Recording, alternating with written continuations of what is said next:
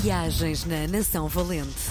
Lugares, objetos e tradições da história de Portugal. Com Helder Reis. Dia de recebermos na RDP Internacional Helder Reis, comunicador, eh, escritor, eh, enfim, meu amigo. Bem-vindo à Alô. tarde da RDP Internacional.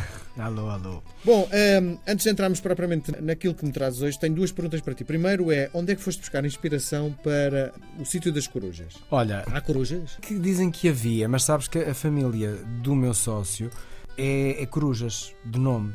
Então, nós temos um apiário que é em Val do Ninho eh, e esse val dizem que eh, havia muitas corujas. Nós temos, não sei se sabes, mas o, o apicultor também trabalha à noite. Por exemplo, desta semana fizemos uma transumância, passámos. Que é isso? A transumância é uma prática agrícola eh, para todo tipo de animais. Eh, por exemplo, há a transumância dos rebanhos que passam de zonas de pouca pastagem para zonas com mais pastagem. Pronto, eh, há transumâncias de verão para inverno, de inverno para verão, e as abelhas também têm transumância, que acontecem quando? Quando acaba de determinada floração, por exemplo, acaba o rosmaninho em, eh, em Mirandela. Nós pegamos nas colmeias à noite e levamos para um sítio onde vai acontecer o castanheiro, que é em altitude, em Vinhais, um, um bocadinho mais acima. Eh, isto é a transumância. Nós trabalhamos à noite. E então, eh, quando estamos a fazer o trabalho à noite, às vezes ouvimos as corujas a piar, o que é uma Hum. coisa incrível, tipo, elas andam aqui. E, e surgiu assim a Val das Corujas, porque temos um apiário no Val e temos o, o sócio e a família que é nome de Corujas e efetivamente onde andam as nossas colmeias também andam corujas. Muito bem. Bom, eh, estamos, eh, digo eu, espero eu, a finalizar este período de pandemia. Como é que tu te tens posicionado nesta nova realidade de viver em Portugal desta forma? Sei lá, eh, tem sido, às vezes tem sido bastante difícil porque hum, todos tivemos que mudar muita coisa. Eu profissionalmente, por exemplo, não acho que seja a parte mais, no meu caso, mais dramática, porque não estou a fazer, mas continuo com o meu emprego e a fazer outras coisas menos visíveis, mas a acontecerem.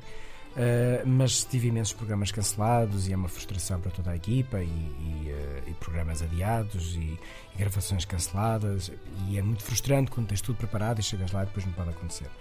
Um, mas continuamos com os nossos trabalhos. Infelizmente, muita gente também os perdeu e depois perdeu rotinas e as famílias entraram em saturação. E acho que todos nós vivemos numa certa saturação de, de máscaras, saturação de, de cuidados, saturação até do pensamento de quando é que acaba. Estamos cansados de pensar quando é que acaba, quando é que acaba, quando é que eu deixo de usar máscara, quando é que eu deixo de poder dar um abraço e um beijo e, ir à esplanada tomar um café sem pensar. Estava alguém. Outro dia tomei um café numa padaria estava em segurança, não estava ninguém.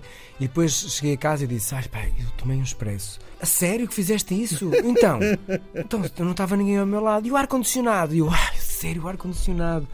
E, e isto é uma coisa estressante, sabes? Tipo, era só um café, não estava ninguém ao meu lado. Eu tirei a máscara em segurança, virei para o vidro. Foi uma coisa tipo, só mesmo aquele guilty pleasure de ter um expresso vindo Sim. de um sítio que não só de casa. Uhum. E eu cortei muita coisa na minha vida, muito. Olha, jantares fora, reuniões com amigos. Já não estou com amigos que não fazem parte da minha bolha social, que são quatro pessoas, há, há quase dois anos. E, e isto mudou muito. O que é que eu estou a fazer de bom? Estou a tentar valorizar. Valorizar cada momento, valorizar o que está a voltar aos bocadinhos e criar uma grande consciência do respeito que eu tenho que ter por mim e, e o que isso significa do respeito que eu tenho que ter pelos outros.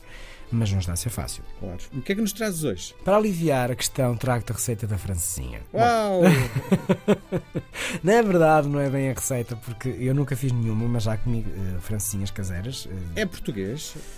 Olha, É uma coisa um chamada bocado- francesinha? Vem É de um- França? Também, não só, mas também é uma honra à mulher eh, e. Bom, a história diz o seguinte: esta receita diz-se que foi criada por mulheres. Diz-se.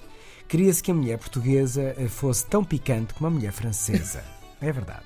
Mas quem comia esta iguaria eh, eram só os homens. As mulheres que se atrevessem não se livravam da má fama. Portanto, é altamente injusto. As mulheres queriam uma afirmação e depois criaram um produto incrível e não podiam consumir, porque se consumissem eram mal vistas. Isto está tudo errado, não pode ser. Mas é o que se diz, portanto vou acreditar que tem o seu quê de pouca verdade, mas é curioso. Na década de 70, eh, as mulheres sim começam a ter alguma liberdade e apreciação desta iguaria, eh, que é rainha no norte, mas agora há francesinhas em todo lado. Uh, o que não quer dizer que sejam boas. Uh, a francesinha terá nascido uh, nos anos 50, 1950. O criador são muitos. Eu, quando estive a escrever esta história, quis escrever, porque de facto, sempre que vai alguém ao Porto, perguntam-me então onde é que se come a boa francinha, não sei o que é. Isto é muito relativo, não é? Por gostos, por quem serve e tudo, tudo isso faz a diferença mas escolhi um senhor chamado Daniel David da Silva, é um nome muito vulgar, de Terras de Boro, onde a carne é ótima, e este senhor esteve imigrado em França, eh, onde diz-se que a francesinha bebe origens, portanto ele lá terá percebido que podia adaptar a questão à boa carne que a sua terra tem, Terras de Boro, um, ehm, dando ali um twist português. Um, ehm, há também quem diga que as tropas de Napoleão, quando das invasões francesas, que nos trouxeram tudo de mal, uh, mas algumas influências ficaram. À época já comiam um pão de forma com várias carnes e bastante queijo, é o que se diz. A receita francesa, eh, que também poderá ter inspirado a francesinha, eh, terá sido o croque madame, que é uma espécie de tosta mista, ou então o croque monsieur, que é uma tosta também ela mista, mas com eh, um molho branco e mostarda Dijon. E diz-se que estas terão sido as raízes uh, da francesinha, que é Rainha do Norte, e eu fico muito feliz que toda a gente uh, as possa provar, mulheres e homens, sem pensar nem cumos nem porquês. Eu, uh, quando vou ao Porto, perto do, das instalações da RTP, há género de uma tasquinha onde vou comer a minha francesinha anual, porque costumo fazer pelo menos uma vez em missão no Norte. Então paramos ali, junto à RTP. Eu lembro-me num dia de verão, um agosto, um calor incrível. Comeste uma francinha? Comi uma francinha e acompanhei com vinho. O vinho estava tão quente, pedi ao senhor se podia refrescar. Bem, fui insultado.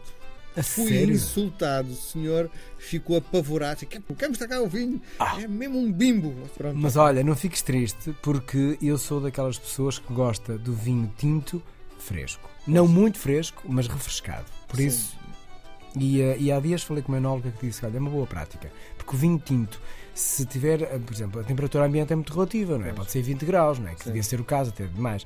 Aquilo é sopa, é insuportável. Portanto, ele deve estar mais fresco, deve estar 18, 16, 17. Sim, sim. Portanto, por aí. Eh, por isso, esse senhor foi profundamente injusto contigo e lamento imenso tenhas sido assim recebido no Norte. Muito bem. Voltamos a conversar na próxima semana, Helder. Um grande abraço, até para a semana. Viagens na Nação Valente. Lugares, objetos e tradições da história de Portugal. Com Helder Reis.